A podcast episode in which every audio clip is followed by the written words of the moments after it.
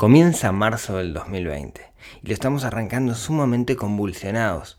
Las economías del mundo están sumamente complicadas por un montón de cosas que están pasando. Hoy vamos a ponernos el sombrero, vamos a jugar un poquito a analistas económicos, intentar entender en términos sencillos qué es lo que está pasando y en particular cómo afectan específicamente a nuestro bolsillo.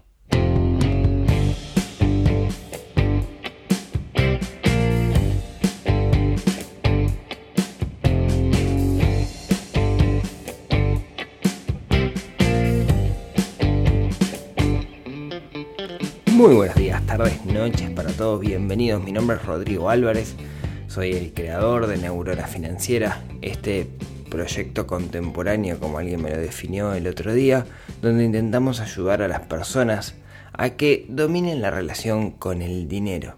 Y justamente de dinero a gran escala vamos a hablar hoy, porque estamos viviendo momentos bastante, bastante complicados. se han dado un conjunto de factores, se han mezclado un conjunto de factores que han llegado de cierta manera a hacer que las bolsas del mundo se hagan pelota, de que baje mm, los precios de todos los activos, pero vamos a intentar analizar eso en, detalle.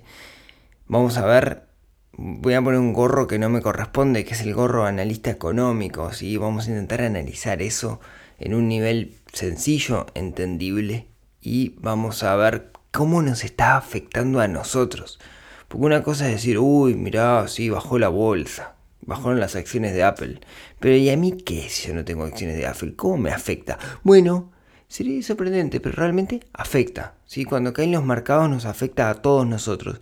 Y hoy vamos a ver eso porque es sumamente importante para tomar decisiones, para decidir en qué ahorro, para decidir en qué invierto, para decir qué hago con mi dinero, con el esfuerzo de mis horas de trabajo. ¿sí? Entonces, bueno, como decía, ¿no? Hay tres cosas que vamos a tocar hoy, que es qué está pasando con el dólar en la región, qué está pasando en el mundo con esto del coronavirus y en particular qué está pasando con los mecanismos tradicionales de ahorro que utilizamos en Uruguay, llámese em, eh, fondos comunes de inversión como los fondos Sura, digo en Uruguay pero también aplica a la región, ¿no? o mercados, mercados externos. Así que bueno, vamos a empezar si quieren por un poco de contexto. Eh, viajamos a Uruguay justamente, que es que pasó algo particular y es que el pasado domingo asumió un nuevo gobierno. ¿sí? Un nuevo gobierno que luego de 15 años de haber un gobierno de izquierda, asume un gobierno de derecha, que es un gobierno eh, de coalición, donde hay varios partidos, digamos, que están juntos en este gobierno, liderado por el Partido Nacional. ¿sí? No quisiera estar en los eh, zapatos del nuevo ministro de Economía, de Susana Arbeleche. Porque le toca una situación bastante complicada. Básicamente, el ministro de Economía, hoy por hoy, el gobierno, es como uno de esos malabaristas que hacen malabares con tres pelotas. ¿sí? Y tiene que hacer que ninguna de ellas se les caiga. Pero están muy relacionados cada una. ¿Qué me refiero? El gobierno hoy tiene tres grandes problemas, que es, por un lado, la cotización del dólar, por otro lado lo que se llama el déficit fiscal, que ahora entramos un detalle a ver lo que es, y por otro lado la inflación. Los tres están sumamente relacionados y modificar uno puede hacer que el otro aumente, si baja uno aumenta el otro, por eso digo que tiene que llegar como una especie de equilibrio perfecto. Vamos a empezar por el más fácil que es lo que se llama el déficit fiscal.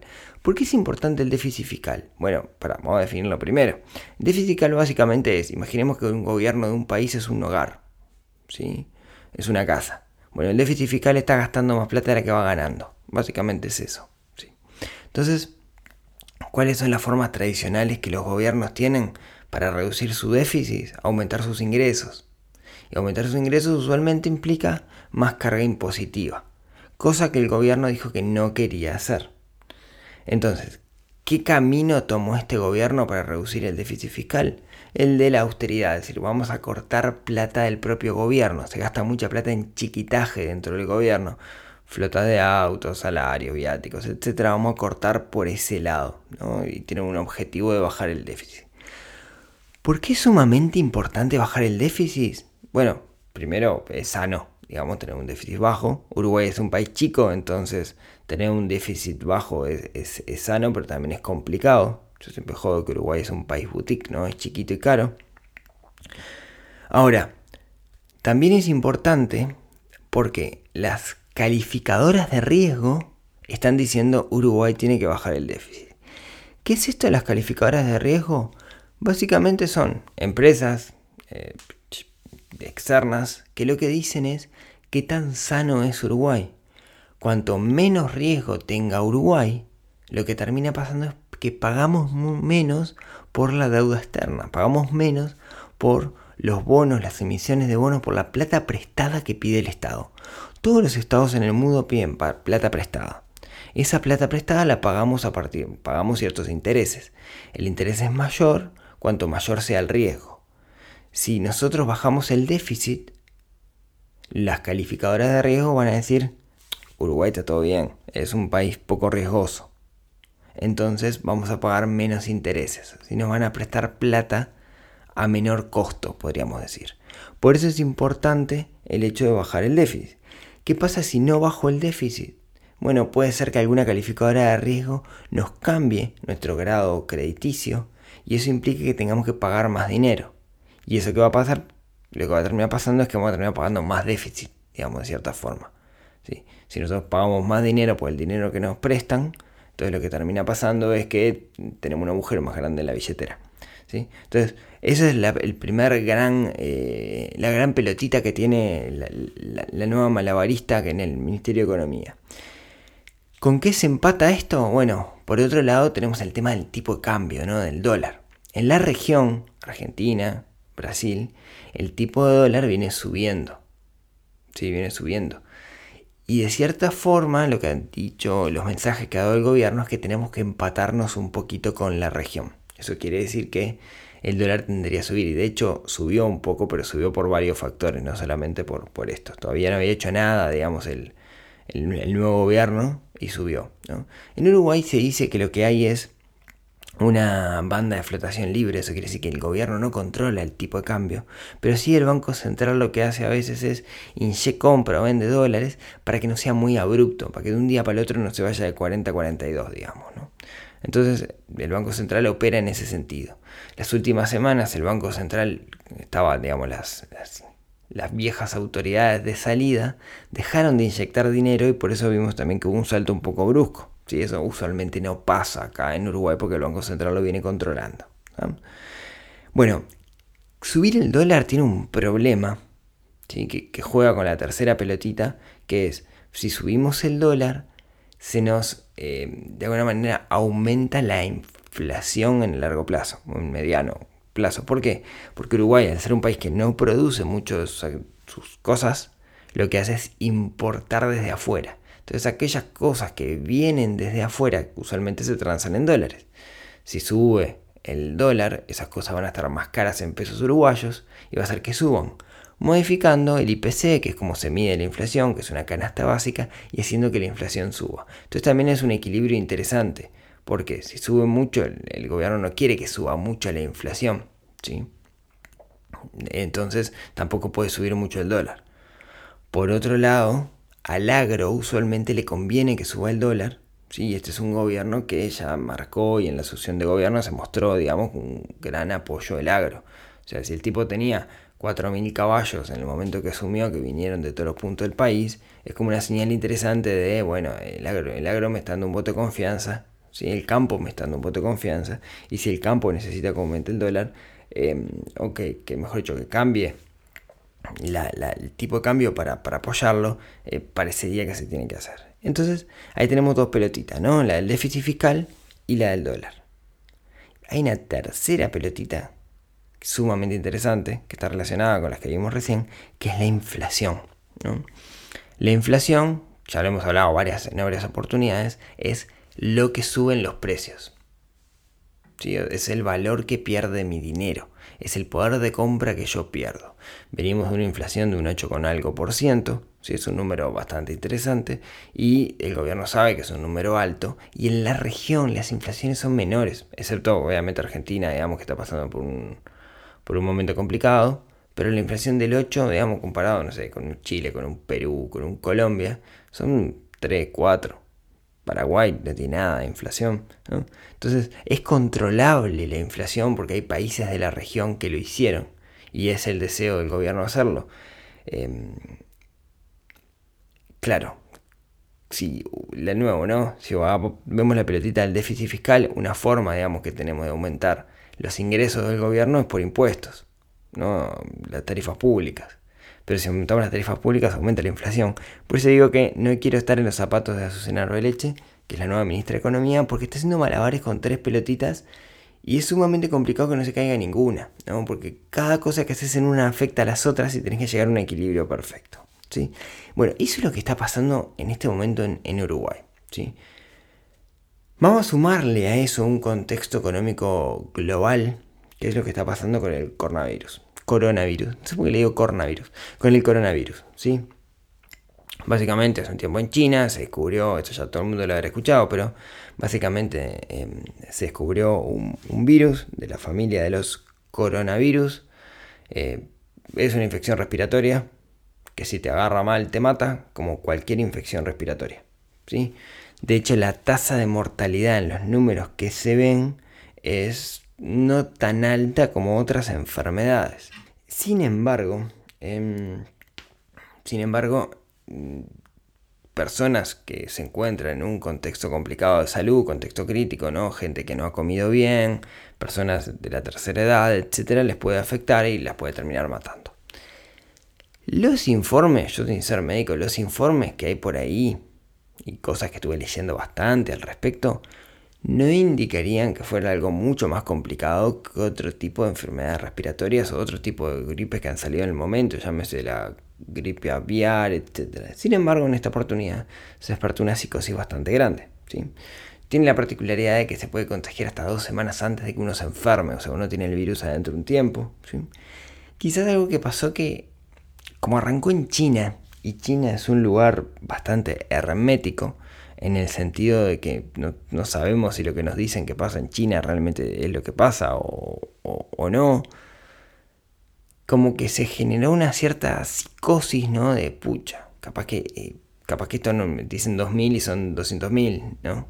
Entonces los mercados se vieron sumamente afectados por esto y las bolsas cayeron, ¿sí? Algunas cayeron por realidad. Yo qué sé, ponele Apple.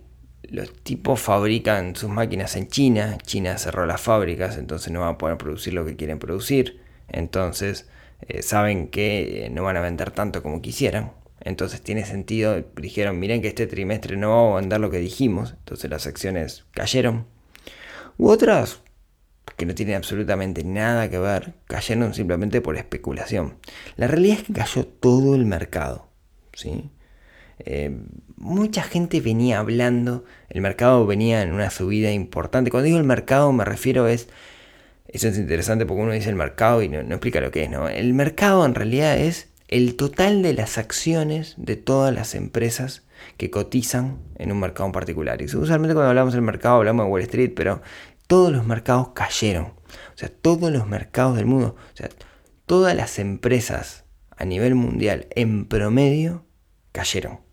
Sus valores cayeron. Dejaron de valer. O sea, el valor de las empresas se redujo. ¿Por qué? Bueno, hemos hablado en alguna oportunidad del carácter especulativo, ¿no? de, cómo juegan las emociones, cómo juega el mercado en la definición de los precios de los productos. De los, productos, no, de, las empresas.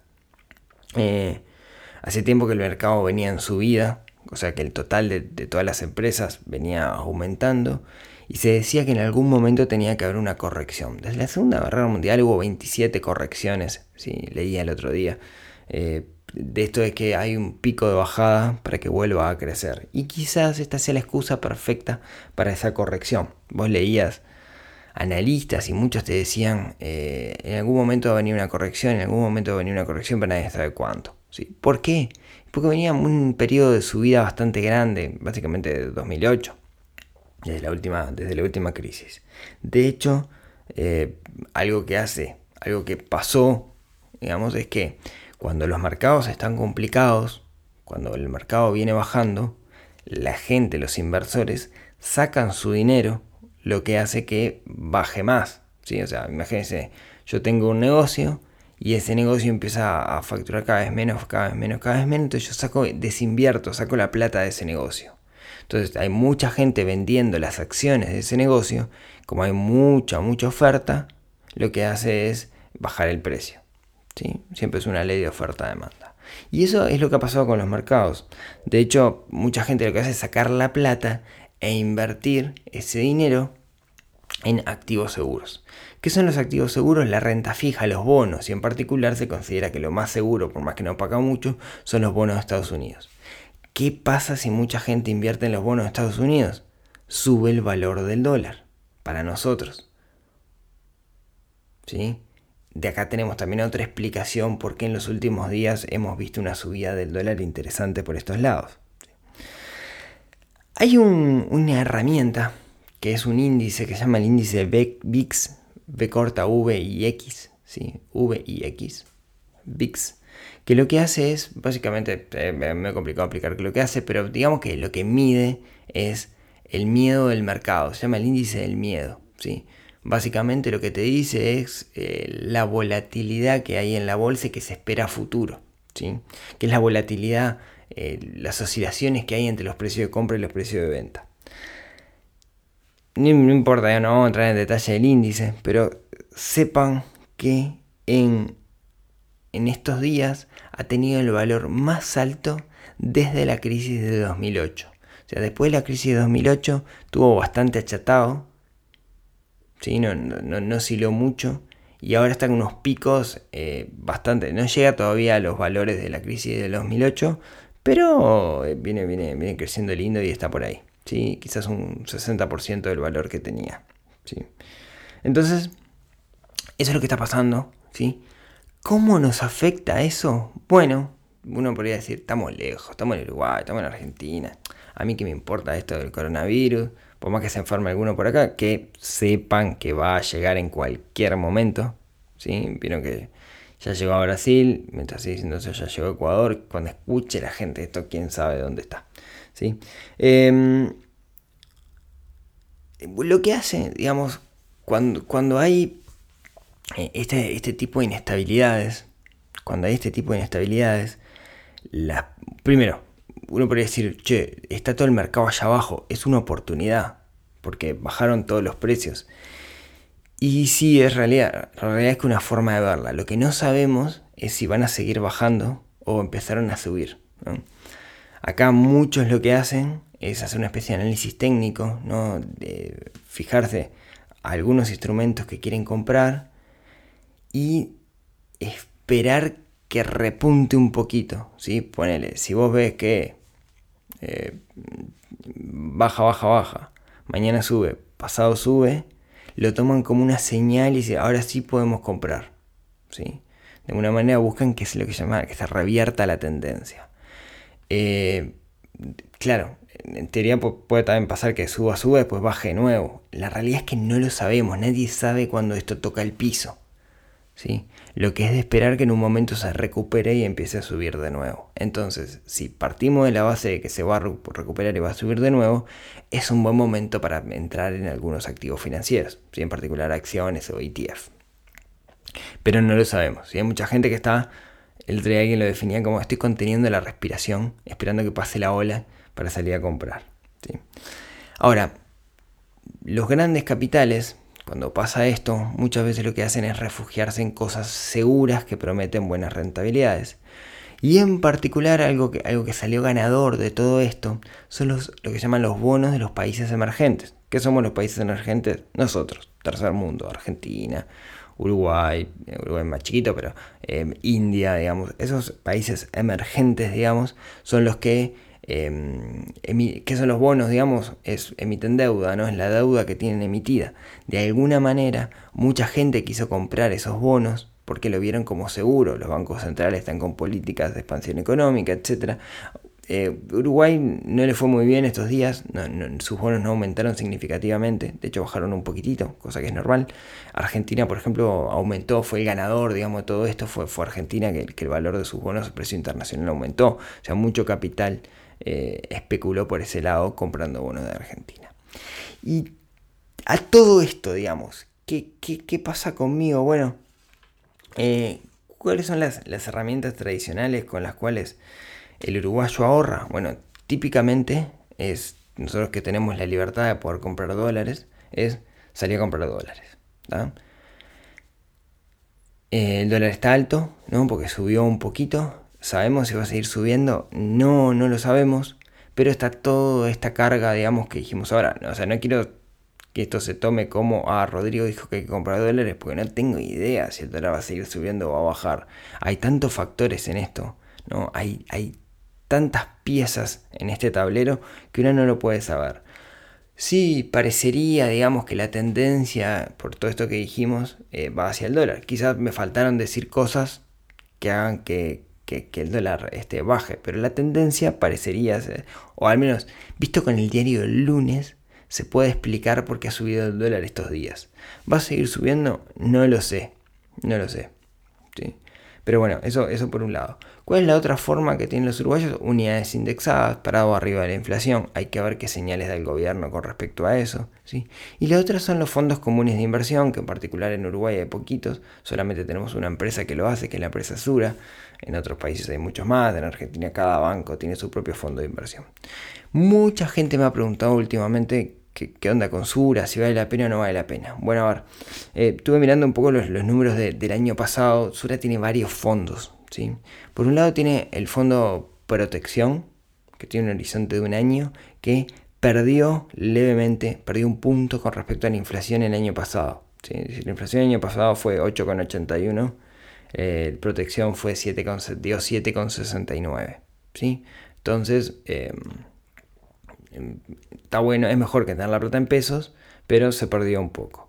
El fondo conservador, si uno entra a la brochure de Sura, te va a decir, en los últimos tres años eh, nosotros ganamos 10,2% versus 7,58%, pero es una especie de trampita, porque te lo ponen en los tres años, pero la realidad es que el último año no, anduvo bien, anduvo 8,2% contra 8,70%, de, 8,80% que decíamos que fue la, la inflación. ¿no? Entonces, digamos, ahí hay un equilibrio este, en el sentido de que sigue siendo cómodo guardar dinero acá, pero estamos perdiendo un poquito con respecto a la inflación. Tiene otros fondos, tiene otros fondos, como los fondos eh, ahorro en dólares o el estrategia internacional. El estrategia internacional es bien interesante porque básicamente es un fondo, un fondo de inversión que, que invierte afuera, que invierte en otros fondos que existen, ¿no? Y hay un, fondo de inversiones, lo que tiene es un operador, hay alguien que decide que saca y que pone en cada uno de los, en, el fondo, ¿sí? Y venía con un crecimiento, en el último año venía creciendo como un 10%, estaba buenísimo, claro. Está parado arriba de activos financieros que venían creciendo a ese ritmo. Estaba parado arriba de la bolsa que venía con ese crecimiento. Y en realidad ahora se desplomó. De hecho, ayer alguien me contaba, mira que se cayó en pila. Y sí, cayó porque está parado arriba de cosas, está parado arriba de instrumentos financieros que están sufriendo este debacle, esta caída grande que generalizada que está teniendo la, bolsa. ¿sí? Entonces está abajo, es como cualquier instrumento financiero, digamos. Venía rindiendo bastante bien, ahora se cayó y sería de esperar que siga rindiendo bien, pero depende del mercado, no puede hacer magia, digamos, ¿no? Ese quien maneja ese fondo de inversión no hace magia, sino que lo que hace es eh, comprar un conjunto activo de riesgo medio, que bueno, es lo que venían rindiendo hasta ahora, era un 10%, pero quién sabe qué va a pasar de aquí en adelante o cuándo se va a recuperar. Entonces, rindió, pero de nuevo, siempre las inversiones, el pasado no determina el futuro. ¿sí? Resumamos. Tenemos tres cosas que están pasando. Tenemos un cambio de gobierno que está ajustando ciertas tuercas, que va a tener repercusiones. Y ese cambio de gobierno, digamos, tiene que jugar con tres pelotitas, que es el déficit fiscal, la inflación y el tipo de cambio. Muchas pelotitas más, digamos, pero esto es en principio. Por otro lado, tenemos esto de que se cayeron todos los mercados del mundo por esto del coronavirus, que no parecería en sentido común que fuera tan complicado. Sin embargo, generó una psicosis bastante importante y hizo que las bolsas cayeran y que la gente se refugiara en activos seguros, quisieran que subiera el dólar a nivel internacional. Y por otro lado, tenemos los mecanismos tradicionales de inversión que pueden acceder los ahorristas en Uruguay, que se ven afectados por estas dos cosas. Se ven afectados por una suba del dólar que se está dando y se ven afectados por eh, el mercado internacional que está cayendo. ¿sí? Y esa es la realidad. Y como ven, como ven, todas estas cosas que parecen macro, al final nos terminan tocando el bolsillo, porque nos terminan eh, influyendo a la hora de tomar decisiones. ¿Qué hago con mis ahorros? ¿Los meto en Sura, los monto en un fondo común de inversión o guardo dólares? O invierto en dólares. ¿Pero en qué invierto? ¿En algo de renta fija, que es seguro, o algo de renta variable que está con más la volatilidad más grande desde el 2008? No sé, yo no voy a ser quien les dé la respuesta, pero sí quería contarles este análisis donde me pongo el sombrero de, analista para contarles mi visión de cómo está el mundo hoy y digamos que los diarios, eh, el diario con el diario del lunes, vamos a ver qué pasa. ¿sí? Eh, como siempre, lo interesante es entender qué es lo que está pasando, entender la realidad para poder tomar decisiones conscientes y poder nosotros tener las herramientas adecuadas para elegir bien. Siempre hay un factor de riesgo, pero tenemos que informarnos lo mejor posible para tomar decisiones. Así que bueno, muchas gracias. Eh, por escucharme hasta acá. Espero no les hayan volado este capítulo, que es un capítulo un poco, poco distinto. No soy economista, disclaimer, no soy contador y seguramente eh, o quizás le haya errado en algo dentro de, este análisis, así que tómenlo con pinzas. Siempre la recomendación es lean mucho, lean distintas opiniones y formen su propia opinión. ¿sí? Eh, quiero agradecer particularmente a, un montón de gente que estos días por, por Instagram me ha estado preguntando sobre estos temas está bueno que se genere esta conversación y saber de qué es lo que tenemos que hablar. Si alguien escucha esto fuera de fecha, que suele pasar, este, va, a tener la, certeza de qué pasó después de seis meses de que grabamos esto. Así que ahí me cuentan si le emboqué o, no le emboqué con, estos, con este análisis que hice. Así que bueno, como siempre, muchas gracias. Gracias a todos los que me escuchan por Apple Podcast y dejan alguna reseña. me encantan leer las reseñas, así que muchas gracias. Gracias a todos los que me escuchan por Spotify y me agregan en su biblioteca, que me ayudan mucho a este, que este proyecto se, difunda. Gracias a los que me escuchan por iBox desde España. Eh, digo desde España, pero en realidad iBox se puede escuchar de todos lados. Los que me escuchan desde podcast, Podcatcher, que son aplicaciones que se instalan que pueden leer cualquier podcast. Y gracias a todos. Eh, así que si tienen ganas, nos vemos, nos hablamos, nos escuchamos el próximo miércoles en otro episodio que ayude a desarrollar nuestra neurona financiera. Chau, chau.